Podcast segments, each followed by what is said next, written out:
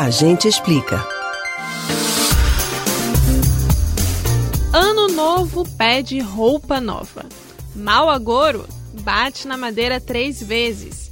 Passar por debaixo de uma escada, jamais. Mas se achar um trevo de quatro folhas, por favor, não esquece de guardar.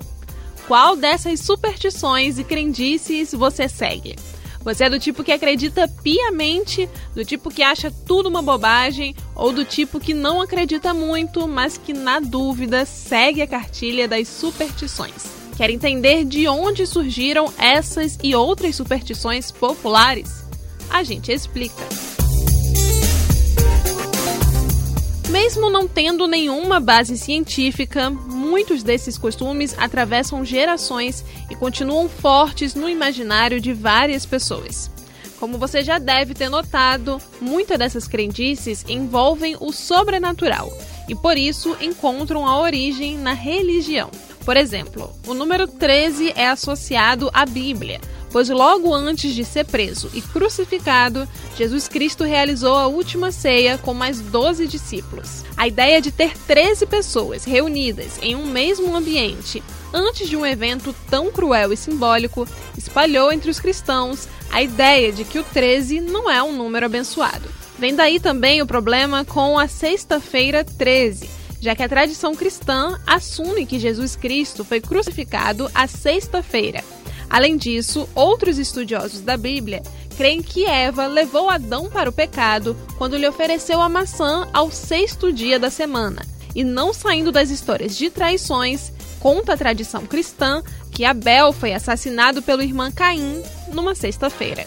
Já uma das crendices mais comuns e que foi citada neste início do A Gente Explica é o costume de bater na madeira para afastar determinada ação ou pensamento. Essa tradição vem do antigo folclore indo-europeu, ou talvez antes mesmo dele. Imagina-se que eles batiam na madeira, pois acreditavam que as árvores eram lar de espíritos. Assim, tocar em uma árvore seria pedir proteção ou bênção do espírito que ali vivia. Falou, pensou ou ouviu algo que não queria? Bate na madeira. Até aqui, as superstições parecem todas terem vindo da religião ou espiritualidade, certo? Mas não é bem assim. Algumas delas são apenas frutos de coincidências e associações. E não é só aqui no Brasil.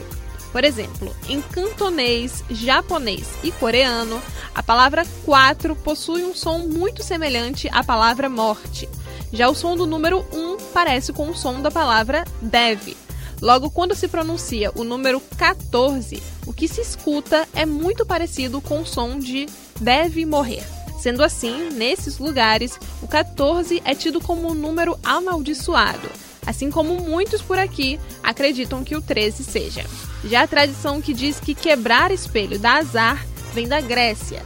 Entre os antigos gregos, um popular método divinatório consistia em usar uma tigela com água para refletir a imagem da pessoa que queria saber sobre o seu destino. Se durante a consulta o recipiente caísse e quebrasse, era sinal de que a pessoa morreria ou teria dias nebulosos pela frente. Os romanos adaptaram o oráculo e acrescentaram que o infortúnio se prolongaria por sete anos.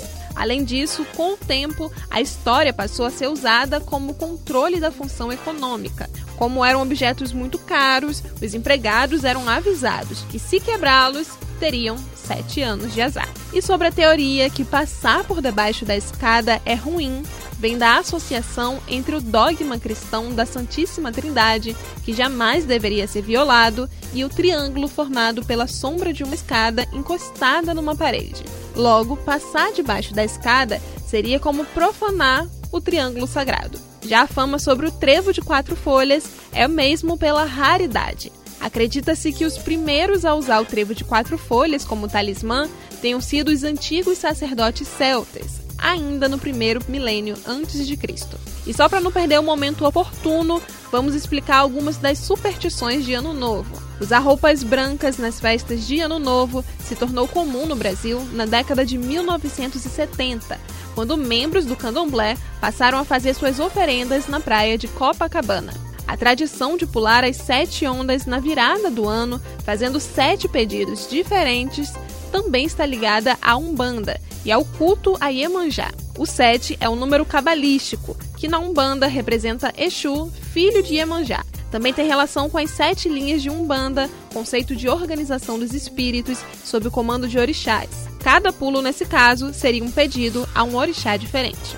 Mesmo não tendo embasamento científico, muitas dessas tradições fazem as pessoas se sentirem mais seguras e até mesmo acreditarem que com essas crendices tudo fica melhor. Então, se faz bem para você, já vai se preparando para o final do ano. Bate na madeira, não passa debaixo da escada e torce para que a gente tenha uma fase mais sortuda no ano que vem.